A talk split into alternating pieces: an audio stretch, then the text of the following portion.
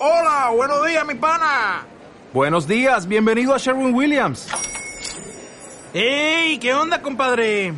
¿Qué onda? Ya tengo lista la pintura que ordenaste en el ProPlus app. Con más de 6.000 representantes en nuestras tiendas listos para atenderte en tu idioma y beneficios para contratistas que encontrarás en aliadopro.com. En Sherwin Williams somos el aliado del PRO.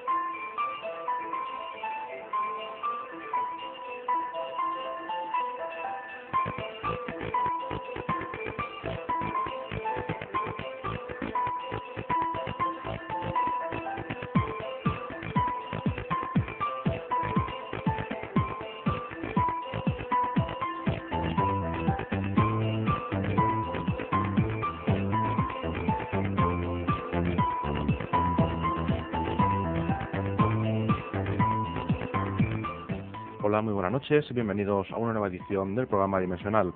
Comenzamos, como cada semana, su programa favorito sobre fenómenos extraños, enigmas históricos, la psicología y temas afines, aquí en Canal 25 Radio, la radio municipal de Mislata. A través de 60 minutos del programa les acercaremos a los enigmas que siempre le han interesado, de una forma seria, amena y rigurosa. Todo esto será posible gracias a nuestro equipo. Hoy con nosotros, a control técnico, Miguel Cebrián, y junto a mí, como siempre, a los micros, Paco Calahorro. Hola, buenas noches. Y el que les habla, David Garcés. Sean todas y todos bienvenidos. Tomen asiento. Comenzamos.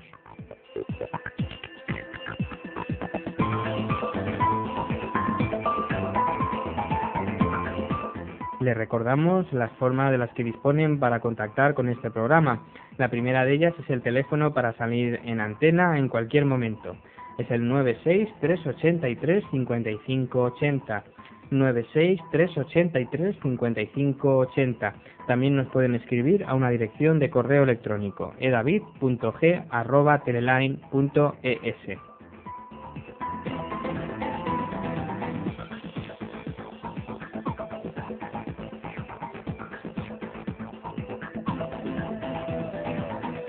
Disponen también de una página web en, en internet es www.adimensional.org www.adimensional.org y desde hace unas semanas también pueden contactar en directo con nosotros a través del chat adimensional dentro del canal de chat IRC y Hispano, canal adimensional dentro del IRC y Hispano.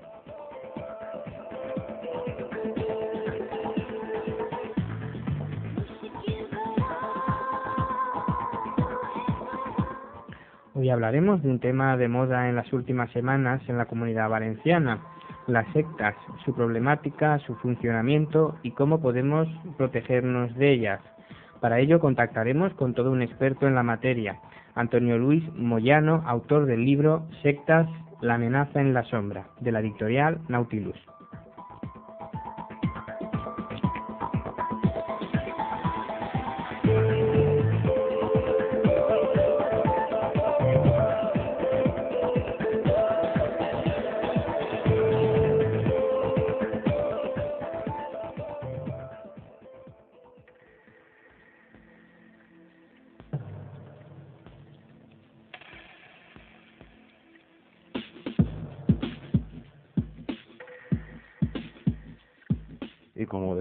Pues hablaremos con Antonio Moyano de sectas, de la problemática, de qué son, de cómo funcionan. Está de moda, como decíamos antes también, las últimas semanas aquí en la Comunidad Valenciana.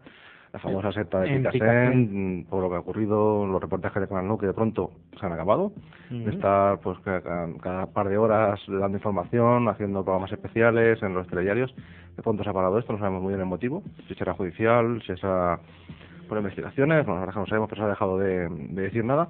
Hoy tenemos también dos noticias que tienen que ver con las sectas, y en fin, pues es de lo que vamos a hablar hoy. Antes de todo esto, comentar pues eh, la comida. La que comida. celebramos el sábado pasado, la verdad que fue entrañable como todas. El sábado 6 de diciembre en San Vicente del Raspech, en Alicante, un pueblo pues pegado a, a lo que es eh, en la, la ciudad de Alicante, se celebró la comida de Navidad del, del SEIP, de la Sociedad Española de Investigaciones Parapsicológicas, que se celebra pues en la localidad de Alicante, en este caso en San Vicente del Raspech, estos últimos años. Alrededor de unas 70 personas estuvimos allí, más o menos, y bueno, fue una comida, digamos, con sus sorpresas, como no. Vimos a personas que hacía un año, hacía dos, que no habíamos visto, otras que, bueno, habíamos tenido contacto por teléfono, pero nunca cara a cara. Había, habíamos, ahí, o sea, estábamos allí como, como en familia. Y luego, pues hubo una sorpresa para este programa, adimensional. Sí, para el programa y para los miembros de este, de este programa, de Exacto, la página tanto. web, de la, la revista también, un poco para todo, ¿no? Un poco el reconocimiento a esa labor de divulgación, bueno, dieron un pequeño galardón, A reconocimiento. Exacto, un galardón a mi compañero David y, al, y a Paco, el que, el que les habla. Un galardón que, bueno, es un reconocimiento a nuestra labor de divulgación eh, dentro del periodismo del misterio. Como dice él mismo, es un- una especie de cuadro que cada uno pues conserva en, en su casa, pero que, que, bueno, mm, firmado por el presidente de la Sociedad Española de Investigaciones Parapsicológicas, mm, Pedro Amorós, y bueno, nos alegra de que, y nos sorprende también al mismo tiempo, que se reconozca nuestra, nuestra labor y ahí estamos, o sea, seguimos nosotros como siempre con este programa, con la web, con la revista y con lo que podamos hacer como, como siempre lo hemos hecho. Sí, después de la, de la comida también se realizaron una serie de, pues, de pequeñas charlas cortas, porque la verdad es que pasamos muchas horas en este, en este bar y al final pues un Sí. poco uno se cansa de estar allí. Pero sí hubo una serie de charlas cortas muy interesantes, eh, combustiones espontáneas, Exacto. se habla también de consciente colectivo, de cómo revelar las fotografías, cómo hacerlas, cómo intentar captar pues lo que en principio no se ve, un poco charlas inter- Un poquito de todo. intensas, cortas y que la verdad es que fueron muy, muy interesantes. Bueno, también se habló de un tema ya del año 71, desde el 23 de agosto del 71, que es la escala de Belmez, que bueno, estamos todavía en, en plena investigación para esclarecer este, este misterio. y también se dieron, repartieron carnets de investigadores, de coordinadores. Decir que en Valencia ya somos dos personas más. Está también nuestro compañero Basilio, que hace ya pues un par de meses está con nosotros. Y ahora también otro compañero, David Magraner, Exacto. que también nos ayuda con la web y con un montón de cosas, pues también forma parte ya de la familia de SEIP. Ya somos bastante más. ya somos más aquí en, en la provincia de Valencia. Pero bueno, estamos contentos de, de bueno este buen ambiente que hay y, y, bueno que entre todos un poquito consigamos mm, pues cada uno desde su mm, medio de comunicación o, o desde donde se pueda pues no sé dar dignidad a este a estos fenómenos a este a esta temática que lamentablemente sobre todo la televisión en especial pues ha echado durante todos estos años por tierra. Pero pero bueno es algo que está ahí que tenemos que superar y que para eso está la radio para aquellos que quieran escuchar mm, otras cosas y nosotros lo nuestro, de forma, pues, de forma lo más seria posible dentro de lo que cabe y hacer que estos eh, temas pues se tomen en serio, se tomen de forma rigurosa, como tú dices, no se trata todo, de risa y de tontería, ¿no? Así que sin más dilación comenzamos con las noticias de esta semana.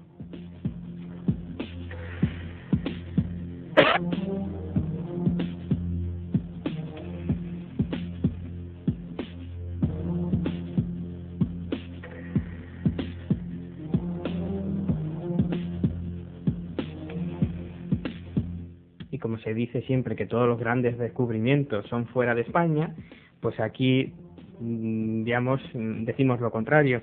En España es posible que estuviese la Atlántida. ¿Existió la Atlántida? esta pregunta todavía la hacen multitud de investigadores en todo el mundo después de leer a Platón en sus diálogos Critias y Timeo. En definitiva, la única fuente documental de la antigüedad en la que se habla de este continente perdido. En el año 360 a.C., el filósofo ateniense decía de este continente que era una isla ubicada frente a las columnas de Hércules. Eso de enfrente, detrás, después, cada uno lo ha interpretado a su manera, por supuesto, cuyo tamaño era superior al de Libia y Asia juntas. Un equipo de expertos ingleses dirigidos por Jacques Colin Girard va a iniciar una investigación junto a las columnas de Hércules mencionadas en el texto de Platón y que muchos relacionan con el estrecho de Gibraltar. No es nada nuevo. En la primera mitad del siglo XX, Adolf Schulten ya relacionó la Atlántida con Tartesos y Gibraltar. Jacques Colin Girard está convencido en la existencia hace casi 20.000 años de una lengua de tierra que unía el continente europeo y el norte de África. A través de ello se pudieron dar las migraciones que sucedieron en aquella época. Al realizar un mapa geológico de la zona con los antiguos niveles del agua, el profesor Colin Girard descubrió la presencia de un archipiélago de islas junto a Gibraltar. Hasta la fecha, los estudios geológicos realizados por varias universidades del mundo sobre el fondo oceánico del Atlántico han afirmado la no existencia de nada que podríamos relacionar con un mítico continente, cuyo hundimiento debió de producirse hace miles de años.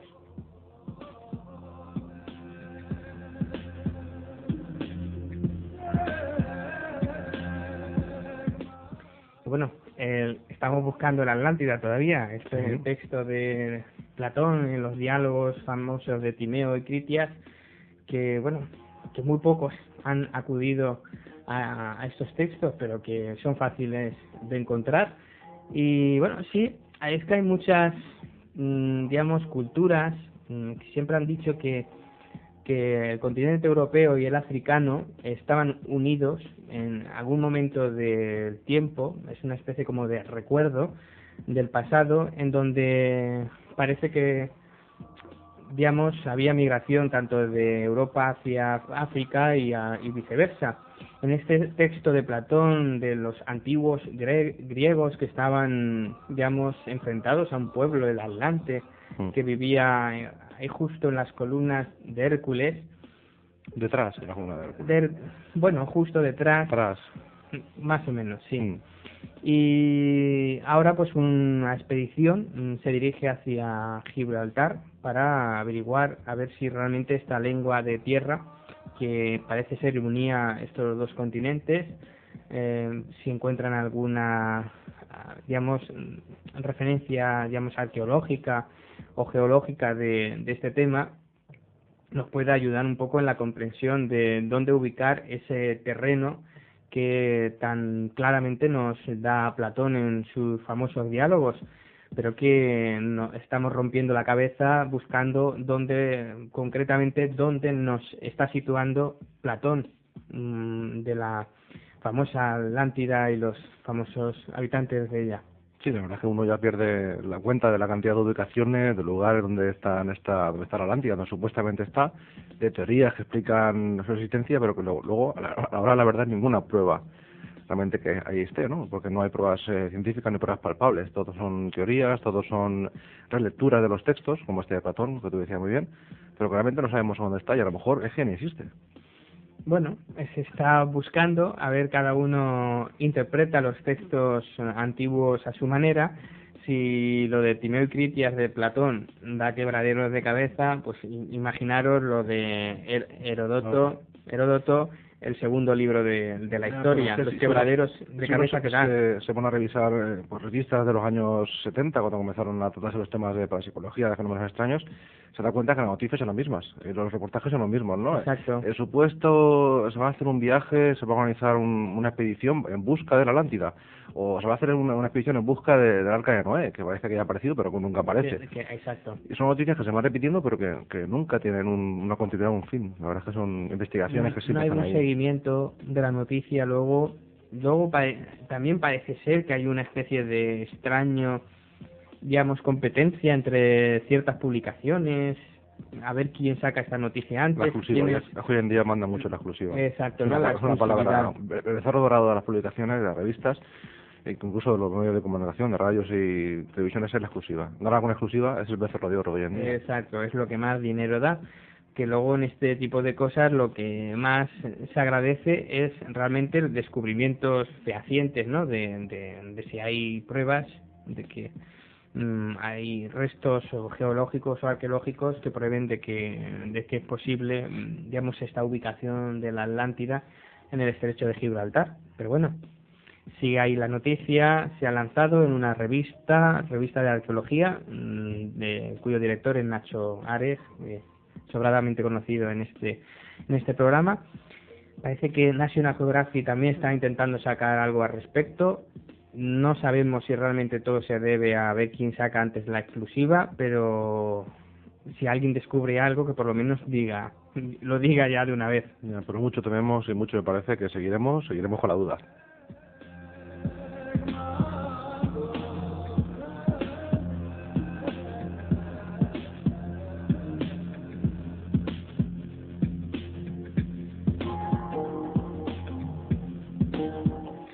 Decíamos antes, eh, tenemos un- alguna noticia también referente a las sectas, como no, como cada semana. Hay una, se asuelve a la líder de una secta acusada de maltratar niños. Una anciana que se presenta como vidente y dirige una secta investigada por tortura, abuso, castración y muerte de niños, fue asuelta la pasada semana de las acusaciones de un tribunal brasileño en un fallo que fue repudiado por familiares de las víctimas, lógicamente. Valentina de Andrade, de 73 años, es la cabecilla de la secta Alineamiento Universal Superior con sede en Argentina y que según admiten sus propios miembros considera a los niños nacidos o recién nacidos eh, como portadores de una energía nefasta. La anciana y otros cuatro miembros de la secta fueron acusados y juzgados como presuntos autores de la muerte de cinco menores, que fueron castrados y sometidos a torturas, y de la desaparición de otros cinco. Todos eh, estos hechos ocurrieron en el año 90 en la localidad de Altamira, cercana a la ciudad de Belén, capital del estado de Pará, al norte de Brasil. Según este tribunal, acusación no presentó las pruebas que demuestren la culpabilidad de Valentina de Andrade, a quien hoy seis de los siete miembros del tribunal hallaron inocente. Anciana se desmayó al escuchar el veredicto, al igual que dos de las tres madres de las víctimas. Otros familiares protestaron por el veredicto del tribunal y el Ministerio Público, constituido en parte acusadora, anunció que apelará la decisión, lógicamente. Los otros cuatro acusados, junto con esta mujer, fueron declarados culpables y condenados a penas de entre 35 y 77 años de prisión.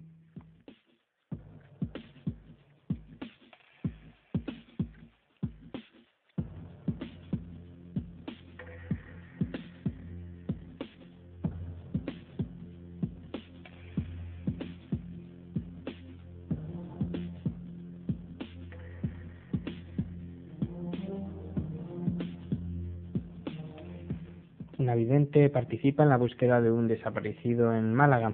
Una vidente guía en las últimas horas a los operativos que trabajan en la búsqueda de un hombre de 32 años que desapareció la noche del pasado jueves en el municipio malagueño de Río Gordo, tras ser arrastrado por la crecida de un arroyo al salir de su vehículo cuando se disponía a cruzar el puente de Moserrat.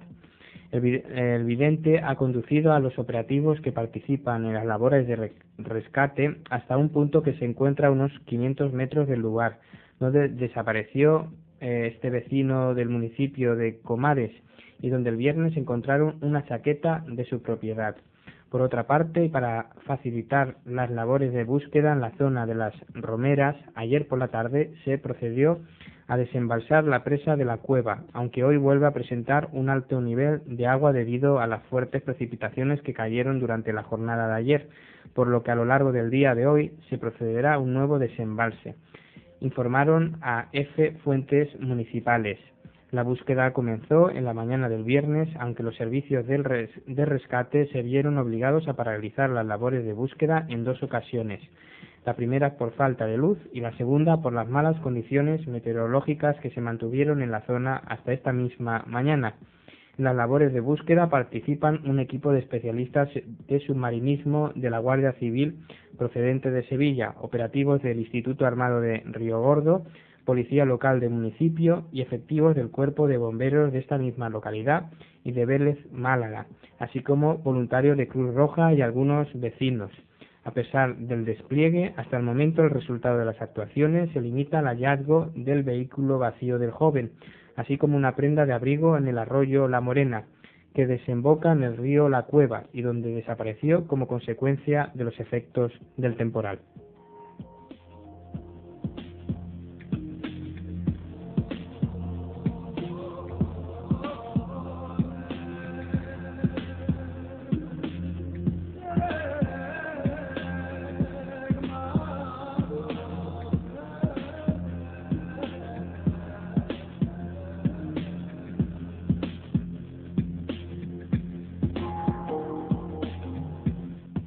Verdad es que uno encuentra a veces noticias un poco, que no quiere decirlo absurdas, ¿no? Porque bueno, un vidente guía a las, eh, los operativos que trabajan en la búsqueda. O sea que los operativos de la búsqueda no saben buscar, o sea, necesitan a un vidente.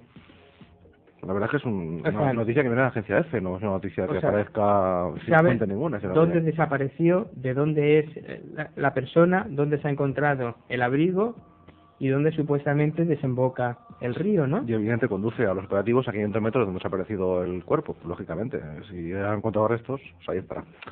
Pero bueno, son noticias, ¿no? También eh, Sí, sí hay, hay momentos en que las investigaciones policiales no avanzan y se ha autorizado vidente, de hecho se ha hecho, ¿no? Y si se ha realizado y consideramos que es perfectamente legal y si ayuda a la investigación, perfecto, pero, pero, bueno, pero si en, en este, este caso, caso, parecía que eran invidentes los cuerpos de seguridad, claro, habrá que más que más que otra cosa en este caso. habrá que agotar las posibilidades de búsqueda y una vez que no se encuentre, pues ya intentar contactar con, con estos evidentes psíquicos o como se quiera llamar, pero desde un principio de hacerlo, pues la verdad es que es Pues, un poco extraño y lógico, Sí, ¿no? ¿no? La verdad es uno se extraña, ¿no?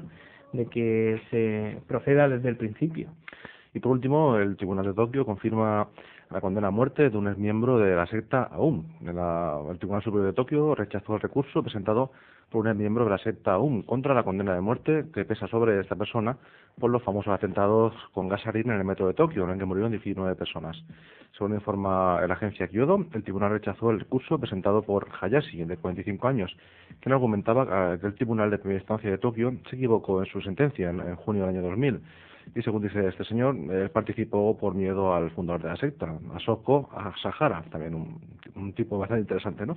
Como vemos, pues eh, se confirma la sentencia de muerte y no sabemos exactamente si será juzgado otra vez o no. Pero al final ahí está la, sentencia. Y seguimos con las sectas. Sí, no, sí, es un tema que actualmente o, se ha sacado noticias de todos los sitios, de, un- se ha puesto de moda o no sabemos muy bien últimamente qué pasa con el, con el tema de las sectas.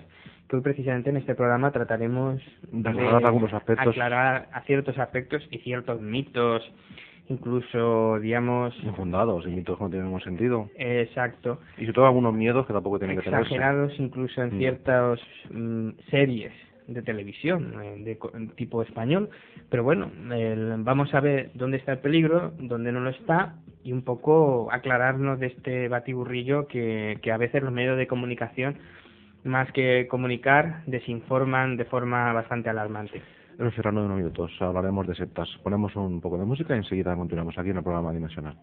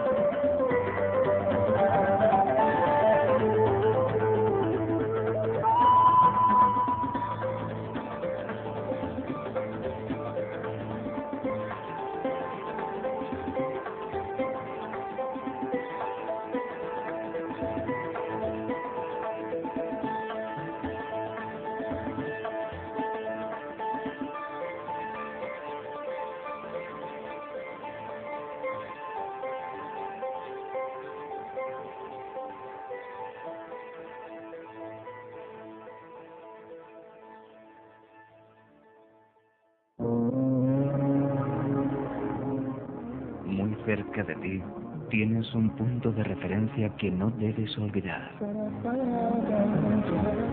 Cada día hacemos Canal 25 a tu lado, estés donde estés, pensando en ti, para que seas más parte de Mislata. Canal 25 Radio, 92.4 de la FM, tu punto de frecuencia, tu punto de referencia.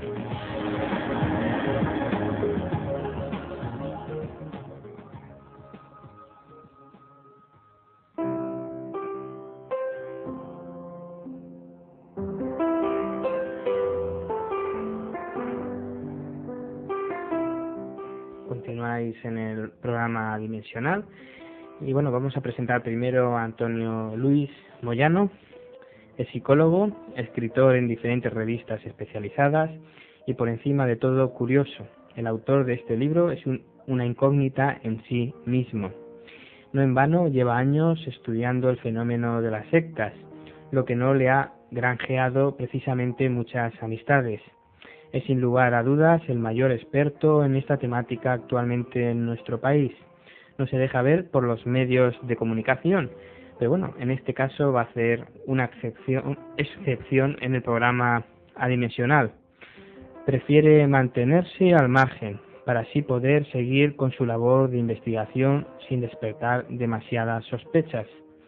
Por eso, el presente libro, ampliamente documentado y objetivo, es una obra inédita como excepción ha realizado para la colección de la Puerta del Misterio de Nautilus, Sectas, la amenaza en la sombra. Antonio Luis Moyano.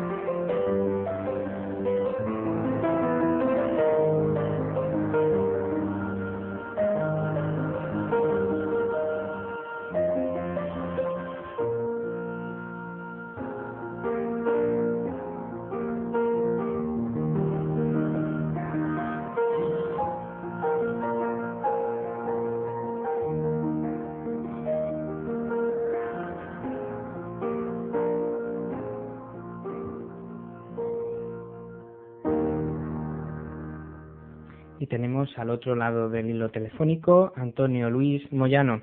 Hola, buenas noches. Buenas noches, Paco. Hola, eh, está conmigo mi compañero David. Hola, muy buenas noches, Antonio. Hola, buenas noches, David. Ya te hemos presentado quién eres, de dónde vienes y bueno, hemos mm, presentado tu libro Sectas, la amenaza en la sombra. Y bueno, eh, la primera pregunta un poco así para aclarar el, esta temática, porque muchas veces lo que son los medios de comunicación de masas, incluso la televisión, en este, en este caso el sensacionalismo, ha desvirtuado un poco lo que es mm, el tema de las sectas, ¿no? Queremos aquí hoy, pues otra vez darle, mm, darle luz a este, a este tema que muchas veces se nos ha creado, digamos, mucha confusión y la primera pregunta para hacerte es la definición de secta. ¿Qué es una secta en, realidad? Bueno, pues eh, secta lo podríamos definir pues como todo aquel grupo eh, que bajo un pretexto pues ideológico, religioso, filosófico, eh, tiene una estructura pues piramidal y el ingreso dentro de la organización pues está sujeto a unas a unas pautas de adoctrinamiento, es decir, eh, a una persona pues se, lo se le somete a un cambio en su manera de pensar y en su manera de, actuar. Eso básicamente, de una manera pues muy eh, muy rápida, pues sería la definición de lo que es una secta destructiva en este caso. En este caso sería la definición de secta destructiva. efectivamente, es decir, porque el término eh, secta como tal, pues no, no tiene connotaciones peyorativas. Lo que pasa es que para abreviar periodísticamente, pues cuando se habla de eh, de secta pues eh, se, se, sobreentiende según el, el, contexto en el que la estemos empleando eh, como, como secta destructiva. Comentas en el libro que las personas no se inician a la secta, sino son ellas las que te inician, ¿no? Explicas un poco cuáles son, digamos, las formas de engancharte, también eh, cuándo es, mm, digamos, eh, la época en que una persona es más débil para, para poder entrar en este tipo de sectas. Eh, efectivamente, es decir, eh, lo que ocurre es que eh, una persona no entra dentro de una secta, sino que es captada, es decir, mm, eh, hay una diferencia, es decir, eh, cuando, por ejemplo, una persona pues ingresa en algún tipo de, de club o, de orden de religiosa, pues sabe que tiene que, que adquirir una serie de, de, normas y se le enseñan pues una serie de, de estatutos que, que, están aprobados. Mm, sí. Cuando, cuando la persona es captada en una secta, se le oculta lo que hay detrás. Entonces, eh, las sectas eh, ofrecen una, una tapadera, una eh, plataforma de, de captación que es el, es el anzuelo, que pueden ser pues cursos de superación personal o incluso pues cursos de, idiomas y lo que hay detrás, que es el, el, adoctrinamiento, es lo que la persona, el futuro adepto, pues eh, desconoce en, en, sus inicios de, de toma de contacto con, con, el grupo. Sí, también comentas un poco en el libro que no tiene que darnos miedo en hacer este tipo de cursos porque es una forma de socializarnos, ¿no? Pero justamente las sectas utilizan esta necesidad de socializarse, de juntarse uh -huh. con más personas para utilizarlo a su favor. Efectivamente, yo lo que lo que procuro es que los lectores que lean el libro pues no anden detrás con la mosca detrás de la oreja mm. y sospechen de, de, cualquier grupo exótico o folclórico, es decir, se trata de, de adoptar pues una un sentido común y tratar de detectar si dentro de, de este grupo te están o no, o no manipulando. Uh -huh. O sea que lo que, digamos, identifica una secta con otro cualquier grupo así es que desde un principio te ocultan sus verdaderas normas o sus... Efectivamente, ese sería pues eh, lo primero. Eh, luego después pues se te, se te exige una sumisión a la figura pues de un, de un líder carismático. En la mayoría de los de, de estos grupos pues de una manera pues explícita o, o solapada pues eh, se realizan pues eh, rituales o, ceremonias en las que los adeptos, por ejemplo, se tienen que arrodillar ante la figura del líder o eh, la, la, palabra o, y los textos doctrinales de, de, del fundador de, del grupo pues son considerados como, como un dogma que no se puede discutir. Y esto hace que se anule el sentido crítico de, los adeptos. Esto sería pues lo que lo que diferenciaría a lo que es una conducta sectaria de, de, de un grupo que no, no tiene por qué tenerla. Y una vez introducido en este tipo de sectas, por ejemplo, tú comentas en el libro si tienes un familiar cercano, eh, ¿cómo debemos actuar referente a esta persona? Porque parece que la confrontación eh, con él, con sus ideas, eh, es perjudicial, ¿no? ¿Cómo deberíamos, eh, digamos, eh, hablar con él? ¿Cómo deberíamos comportarnos si nos damos cuenta de que está dentro de una secta de tipo y peligrosa? Mm, efectivamente, lo que ocurre en muchos casos es que los familiares, cuando sospechan eh, que su hijo o su pareja está pues coqueteando con alguno de, de, estos grupos, pues se produce lo que tú has mencionado, un enfrentamiento, un enfrentamiento que, que no ayuda en nada a, a ayudar a, al adepto. Mm. Entonces, lo que hay que hacer es, pues, aparte de, de buscar información que pueda orientarnos eh, sobre, sobre este tema que, que muchas veces, pues, como habéis apuntado antes, pues, está muy muy tergiversado por culpa de los medios de comunicación mm. es eh, ante todo ofrecer un diálogo que es eh, clave y una una alternativa a la persona si no se trata eh, de decirle al adepto tienes que dejar este grupo porque es una secta no sino eh, tratar pues de, de intercambiar in, impresiones esto se, se puede hacer pues con alguna persona que, que actúe de moderador entre los familiares y el adepto, porque muchas veces es difícil eh, eh, permitir un, un diálogo sin, sin, que exista esta figura de, del moderador. Y por otro lado, el ofrecer una, una alternativa al adepto, es decir, eh, cuando una persona entra en un, es captada en una secta, es porque hay una serie de necesidades que, que, que la persona pues eh, espera espera que sean que se vean cubiertas claro. ¿no? entonces esto muy muy sucintamente serían las las piezas o sea los, los elementos clave en, una, en una terapia o en una asistencia a una persona que estuviera en una secta. Es decir, el diálogo, evitando todo confrontamiento y ofrecer una alternativa, básicamente. La verdad es que, claro, se piensa, siempre esto forma parte de grupos marginales o, bueno, digamos, una, a la persona más o menos acomodada pues piensa que eso con, con ella no va en este caso, parece ser que lo que busca el adepto son unas necesidades que por cualquier circunstancia no han sido cubiertas ni, ni en su familia ni por la sociedad y entonces las busca en un grupo que, que les promete pues que, que esas necesidades las, se las va a cubrir mm, digamos a cambio de una obediencia. obediencia.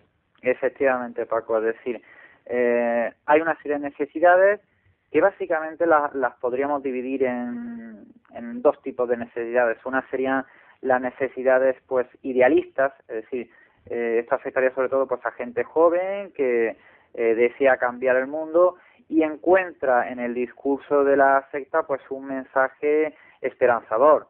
Entonces la persona pues se, se, se compromete un poco pues con, con esta ideología. Y por otro lado eh, subyace en, yo casi me atrevería a decir que en el 99% de, de los casos una necesidad afectiva que eh, si bien no es perceptible en los inicios, eh, sí va a ser un elemento que, que mantenga a, a, la persona dentro del grupo. Mm. Hablamos de una necesidad pues de, eh, de establecer eh, relaciones pues con, con, con gente, encontrar un, un apoyo, una, una confianza, entonces, eh, en muchos casos habría que detectar, pues, cuando un familiar cercano o nuestra propia pareja, pues, ingresa en, en uno de estos grupos, qué es lo que ha fallado dentro de, del entorno familiar para que se haya precipitado esta, esta situación. Sí, porque muchas veces le echamos la culpa a la secta y a lo mejor la culpa la tenemos nosotros mismos, ¿no? Claro. Y un aspecto fundamental de, del entorno sectario del mundo de las sectas es sobre todo el, líder, ¿no? El líder que en casi todas las ocasiones suele ser psicópata con problemas eh, mentales. Eh, ¿Cuál es, digamos, el, el, perfil de ese líder sectario? Efectivamente, eh, toda la secta eh, se, gener, eh, se, se, se, genera eh, y se desarrolla en torno a la figura de un líder, un líder carismático, cuyo perfil eh, coincide con el de una personalidad eh, psicótica y, y paranoica. El término, a mí el término paranoia no, no me gusta mucho porque está muy tiene unas connotaciones pues muy muy despectivas. Sí. Me gusta más el término eh, que es el término clínico de, de la paranoia que es el de delirio de autorreferencia. Eh, es decir, es una, el, el, el, paranoico es una persona que cree que el mundo gira a su alrededor y eh, por esa regla de tres eh, se, se considera un enviado de, de la divinidad. Entonces esto hace que, que el líder pues se, se, se sienta el, el centro de, del grupo, eh, no tenga empatía hacia su, sus adeptos y exija una sumisión, una sumisión por, por parte de, estos. La verdad es que mm, las sectas mm, también tenemos un digamos una imagen de grupos así muy digamos llamativos como que esa es la imagen de una secta cuando realmente mm, la, la secta en sí puede eh, digamos disfrazarse de cualquiera de cualquier imagen incluso de tipo de, de alta sociedad. Efectivamente existe y esto pues también eh, alimentado pues por desgracia por por las series de televisión y por los informativos que es una imagen muy estereotipada de, eh, de las sectas y la gente cree que, que por este por esa sencilla razón es es fácil detectarlas y, y no. Eh, las sectas eh, eh, evolucionan con, con nuestra sociedad y no ofrecen pues esa esa imagen pues tan tan radical de, de individuos pues que van con con la cabeza rapada y cantando mantras, es decir, no, esto se trata pues de los de los grupos pues más más vistosos, pero la mayoría de las sectas que eh, que existen no no tienen por qué adecuarse a ese estereotipo. Eh, también, ahora ya aprovechando pues esta pregunta que me has hecho, eh, y esto es algo que, que vemos mucho en, en las malas series de, de televisión, eh, se, existe una, una vinculación entre sectas y, y, abusos eh, sexuales, es decir, eh, manipulación sexual y esto no, no tiene por qué darse así. De hecho, han sido casos muy puntuales de sectas muy, muy concretas eh, en las que se ha dado pues eh, una insinuación de, de, una incitación a la, a, la prostitución, pero esto no es un, un, elemento eh, consustancial con, con, con, el, con la existencia de, de grupos sectarios. Y un aspecto interesante del libro y, a la vez mm, creemos inédito es eh, la relación que podemos encontrar entre las sectas y la política y también entre las sectas y, los servicios de inteligencia, ¿no? Porque uno puede pensar, ¿y qué tienen que ver? Eh, bueno, no es algo inédito, sino que eh, yo aporto pues eh, algunos datos nuevos y también lo que han desarrollado pues otros otros investigadores eh, que defienden eh, si no la tesis, sí la, la hipótesis de que eh, la proliferación y el crecimiento de muchos de estos grupos pues pudiera tal vez estar auspiciado pues por, eh, por, por, los gobiernos o por los servicios de inteligencia. Eh, si bien es algo que no podemos afirmar de una manera taxativa, sí que encontramos pues algunos elementos que nos que nos hacen pensar. en el caso de del famoso suicidio colectivo de, de, la secta Templo del Pueblo en, Guayana, eh, pues eh, existe una, una denuncia que, que llevó el, el abogado de los familiares del congresista Leo Ryan, que fue eh, asesinado días días antes por por los eh, por los eh, miembros más más cercanos al reverendo Jim Jones eh, que, que denunciaban las presuntas eh, conexiones entre, entre la comunidad, eh, la secta del Templo del Pueblo, con el famoso proyecto MK Ultra, que como muchos eh, radio oyentes pues eh, conocerán, fue un proyecto auspiciado por la CIA para eh, tratar de, mm, de desarrollar técnicas, la mayoría pues vinculadas con el uso de, con el consumo de, de drogas, de, de monitorear las mentes de determinados colectivos sociales. Es decir, que nos encontramos pues con, si no algo que podamos defender como una tesis, sí con una, con una hipótesis pues bastante sugerente en este sentido. O sea, como digamos el famoso término este de lavado de cerebro, ¿no? Que digamos que practican algunas sectas, eh, sobre todo de carácter destructivo. Un poco mm, parece que viene de los tiempos de la eh, de esta de, digamos eh, de este proyecto tan extraño que fue el famoso MK Ultra, como si fuese una especie de consecuencia de, digamos, de esos métodos. Efectivamente. Y aquí, por ejemplo, ya pues más, más cercano, eh, en el caso de, nuestro país, pues es curioso, es curioso cómo eh, la mayoría de, la, de las sectas grandes entraron pues en el ocaso de, de, del franquismo. Y curiosamente este tipo de, de grupos que, que bueno pues eh, fueron permitidos por decirlo de alguna manera eh, por, por, por el régimen a pesar de que eh, las conductas que desarrollaban pues eh, franqueaban un poco pues eh, esa eh, legalidad o ese régimen pues tan tan estricto que que, que se vivía eh, captaron sobre todo a, a mucha gente eh, vinculada a movimientos de izquierda.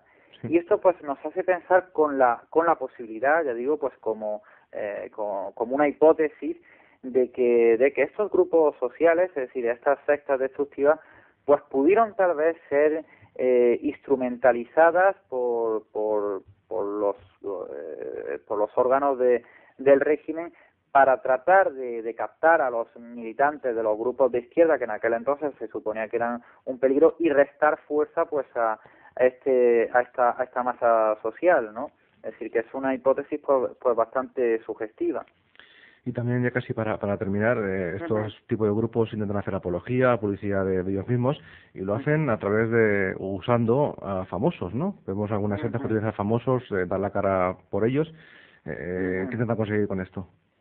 Eh, efectivamente, es decir, eh, yo en el libro pues eh, hago mención pues a algunos famosos, pues yo creo que son conocidos pues por todos los, los radioyentes porque muchas veces han salido en los, en los medios de comunicación y sugiriendo pues bueno de que los famosos son también como el resto de los mortales y también tienen una serie de, de necesidades como, como nosotros a pesar, eh, como dice el refrán, es decir, el dinero no no da la felicidad. En este caso, en este caso, pues eh, las sectas lógicamente eh, utilizan utilizan la imagen de, de, los, de los famosos pues para servir un poco pues de, de paradigma o de ejemplo o de, o de modelo pues para que eh, la gente el, el, el pueblo el, el, resto de la gente pues se, se, se interese por, por, por estas organizaciones. Tenemos el caso por ejemplo eh, de archiconocido de, de John Travolta, que las malas lenguas eh, aseguran que la, la famosa película Fenómeno, en la que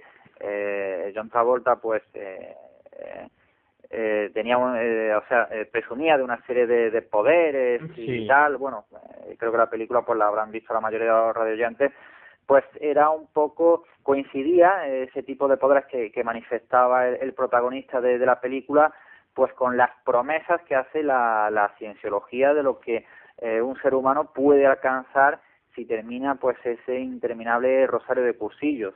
Luego de una manera más explícita tenemos la famosa película Campo de Batalla de la Tierra, Sí. que fue producida por John Travolta y en este caso la película sí fue escrita por, por Ronald Hubbard. Hubbard, que es el, el fundador de la, de la cienciología. que amenazan con una segunda parte. Pero bueno. Eh, efectivamente, efectivamente. Lo que caso. pasa es curioso porque la, la película yo fui a verla el día del estreno y bueno, me quedé solo en la, en la sala de cine Sí. y, y bueno, exactamente y bueno, la película lógicamente tenía eh, no sea al resto de la gente, para los que nos nos interesa y nos apasiona, porque no reconocerlo el mundo de la secta, pues la película sí tenía un, un atractivo. Eh, pero bueno, fue comercialmente pues fue un chasco y no creo que se estrene ni la segunda ni la ni la tercera parte de, de Campo de Batalla de la Tierra. Vale, pues el- ya terminando con, digamos, esta entrevista que te hemos hecho hablando de tu libro Sectas, la amenaza en la sombra, te vamos a hacer una pregunta que se le hacemos a, la pre- a las primeras personas que siempre están eh, la primera vez en, en la entrevista. En este caso también viene bastante con relación con el tema de las sectas y es que, ¿qué es para ti la libertad? Uy, ¿qué es para mí la libertad?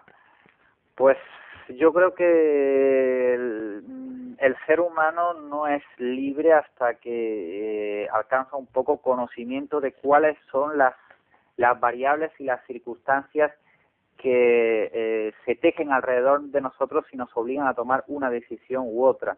Es decir, eh, muchas veces en, en nuestra vida ordinaria eh, pues creemos que, que somos libres, pero si empezamos a analizar eh, qué variables, qué condicionamientos no, nos están empujando pues a, tomar una, una decisión, pues probablemente descubramos que no somos tan libres como como como como imaginamos, ¿no? Si si cualquiera de, de nosotros, eh, tú David o Paco o yo, pues hubiéramos nacido en otras circunstancias, pues probablemente hubiéramos desarrollado unos hábitos de vida distintos. Vamos Sí. a poner un ejemplo paradigmático, el caso de, de Charles Manson, el, el psicópata que asesinó a Sharon Tate, la esposa de Roman Polanski.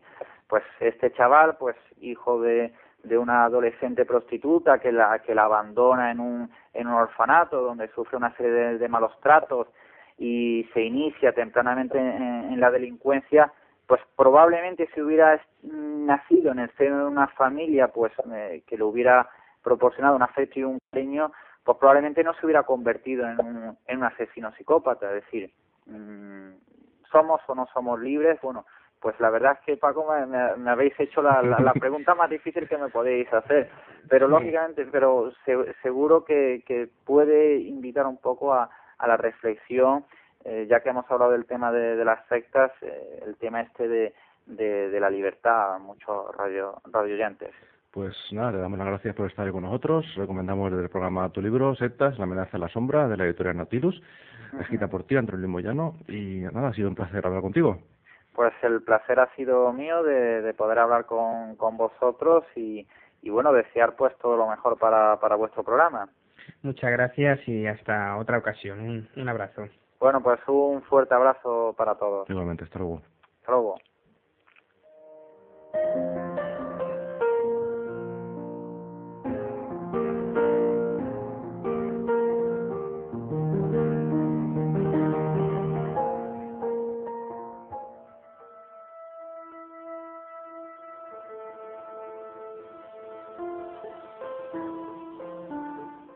Bibliografía de hoy, el libro Sectas, la amenaza en la sombra de la editorial Nautilus, dirigido tanto a quienes no están familiarizados con el tema de las sectas como a quienes lo siguen muy de cerca. Este libro conjuga un análisis sociológico y psicológico del fenómeno sectario. Tratando de ofrecer una perspectiva lo más amplia posible, la obra está estructurada en dos bloques claramente diferenciados, que pueden leerse independientemente.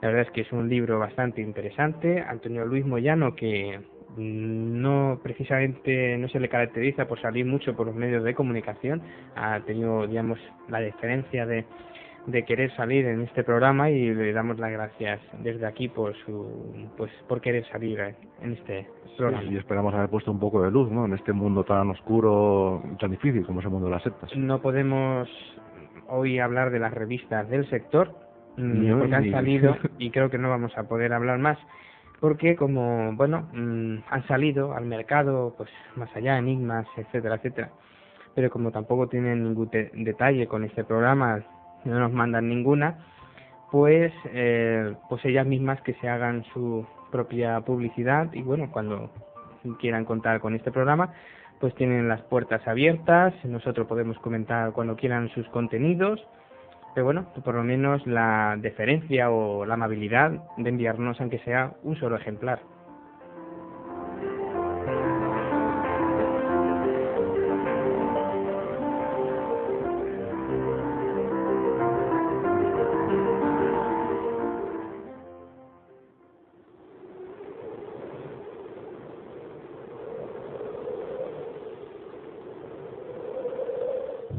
Antes de acabar con este programa dimensional, yo me voy a despedir porque la semana que viene no podré estar aquí con el programa. El siguiente viernes ya es 26, que es puente y es festivo.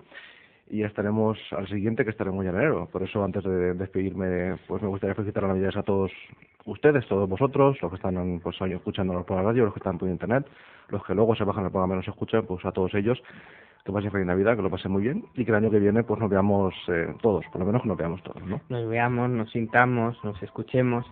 El programa que viene yo sí que estaré el día 19, si no ocurre nada. Mm, habrá programa, digamos, recordaremos algunas cosas, quizás tengamos alguien al teléfono o no, una temática, depende de cómo me lo quiera montar, pero eh, de todas formas eh, también ya daremos digamos la despedida de este programa de, de este año 2003 y lo iniciaremos luego si no me equivoco el día 9 de, de enero este iniciaremos con cambios si no pasa nada. Exacto a control técnico con nosotros hoy ha estado Miguel Cebrián y junto a los micros, eh, junto a mí como siempre Paco Calahorro. Buenas noches, que paséis un buen fin de semana y como siempre, sed buenos. Y que les habla David Garcés, como digo siempre sean buenos y en este caso hasta el año que viene. Hasta luego.